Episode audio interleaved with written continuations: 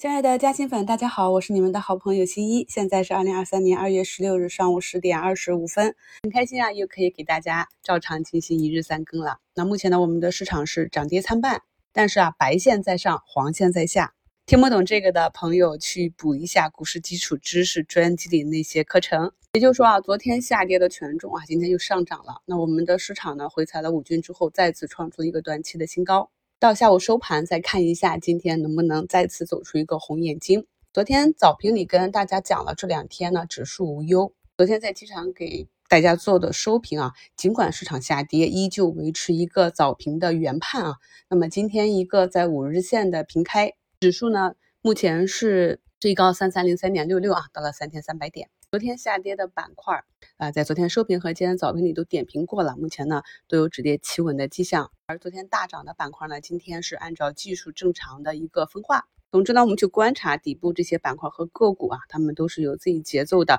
涨涨跌跌，但整体的重心是向上的。我们很多听众啊，都是从二零二一、二零二二年一路跟过来的。新关注新一的朋友呢，可以看一下节目中的图一。这个是呢，我们在去年整个市场下跌的时候，在做了四次特别节目，给大家讲了四个可能进入的底部区域，也是比较的精准。那今年的第一次特别节目呢，就是在二月三日啊，当日大盘呢也是在我们做完节目之后大跌啊，但是收出一个大长腿。所以说经历了这么多下跌，进入到二零二三年整个市场回暖啊，可以看到尽管是有震荡有调整，但是很多个股已经回不到去年的那个低点了。咱们做投资呢，一定要。坚持一个底部持股、底部布局，这样呢才能够因为底仓成本决定你的持股勇气，因为你对个股的认识能够知道啊它未来能到一个什么样的位置，这样才能够真正的享受到啊一轮牛市的这个长线的丰厚的利润，而不是啊个股短期跌了十个八个点、三五个点的日内波动又慌乱了。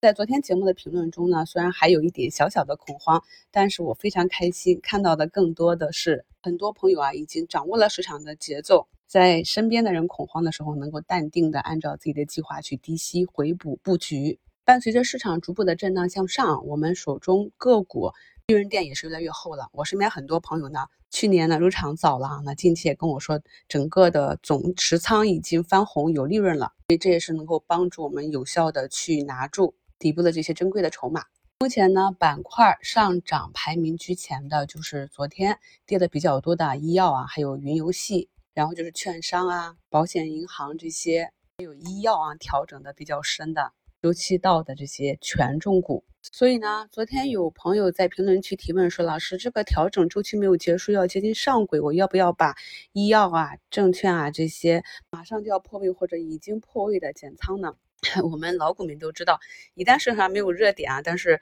喝酒吃药板块发动，或者是证券、银行、保险就会抽血中小盘。因为呢这些的权重很大啊，所以他们很长时间都会是慢慢的调整震荡。但是呢，每当大盘啊破位或者大盘要突破的时候，哎，他们就动起来了。所以今天我们可以看到，我们的指数啊冲的这么猛，就是像东财、平安、茅台、医药啊都动起来了。所以在整个上涨的周期里面，特别是在刚刚上涨的牛市初期啊，反复强调这里是牛市初期，每一次调整震荡，它是为了积蓄力量，后期更好的上涨，并不是一个出货阶段，大家一定要牢牢的记住这一点。所以像昨天那样一个场内的啊，我们可以看到那样大的移动。你想一想，如果你没听我的节目，如果我们不是在之前就布局了这些板块，是不是看到新闻和消息，看到走势，很多人就会一头脑发热的去割掉这个已经跌了很久的这些大权重股，然后去追科技股，是不是又做错了？所以我们就本着低吸高抛啊，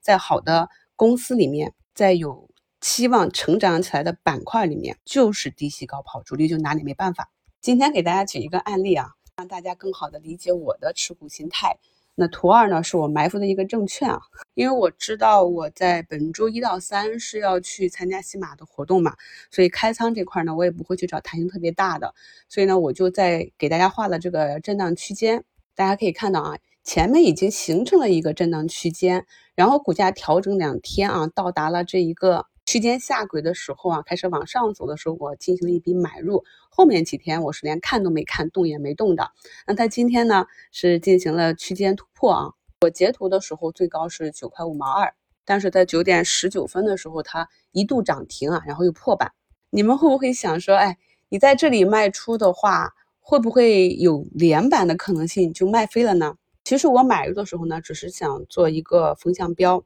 因为一旦它异动，我就知道市场的指数要有变化了，因为整个券商板有变化嘛。大家再看一下啊，黄色的这个圈圈，新米团的朋友。如果看不懂的话，就要去补近期的视频课程。所以呢，我这一笔的卖出，我也不管它是不是涨停或者能不能够连板。对于我来讲啊，这六个交易日的操作和持有，已经给了我十个点的收益，我就非常的满意了。这个呢，就是一个短期目标兑现。我原本的计划呢，就是如果能给我打到上轨，哎，这几个点我就很满意。那现在已经突破了，给了我超额的预期啊，我就可以接受市场给我的回馈。所以呢，我们不可能卖到最高点，也不可能买到最低点。大家在做操作的时候，一定首先要克服自己的内心，不要总想着涨了我买少了。调整了，哎呀，我上面高抛的抛少了，这些都是不健康的心理。这些心理呢，会影响我们的交易。我们制定了计划之后，就交给市场批阅，然后根据市场的表现，按照我们的计划执行我们的纪律。目前呢，免税的龙头也涨了三个多点了，也是一路杀到缺口附近。这两天活动比较多，所以专享问答里呢还累积了一些问题。其实呢，大家很多问题啊，如果我晚两天回答，市场就已经给你解答了。玻尿酸也是一阳穿了好几根均线吧？我们在去年九十月份关注的这个中药的小龙头啊，在横盘平整了很长时间以后，今天呢也是出现了一个阳线啊，目前是上涨了五个多点。像这种非常典型的图形，有周期性的啊，经常是啊，时不时的来一个翻倍行情，然后经过了一两个月的调整震荡，再在底部走平的，我们多观察学习。就像昨天。五评里跟朋友们分享的这个复盘经验，在市场好的时候呢，勤劳一点啊，多去看一看我们熟悉的标的，哎，看一看哪一些好像走强了，机会就来了。在昨天的收评里看到我们的朋友好厉害呀，居然到网上扒到了喜马拉雅百大主播活动的图，而且呢，在那么低的清晰度里边，居然能够一眼找到我，谢谢大家的支持啊，看来真的是真爱。呃，节目简介中呢也给大家贴两张图啊，就是官方发给我的活动图。再次感谢好朋友们的支持，有需要加入新米团续费的朋友，烦请收藏一下，扫描我们最后一张二维码去续费。二零二三，让我们一起给自己加薪。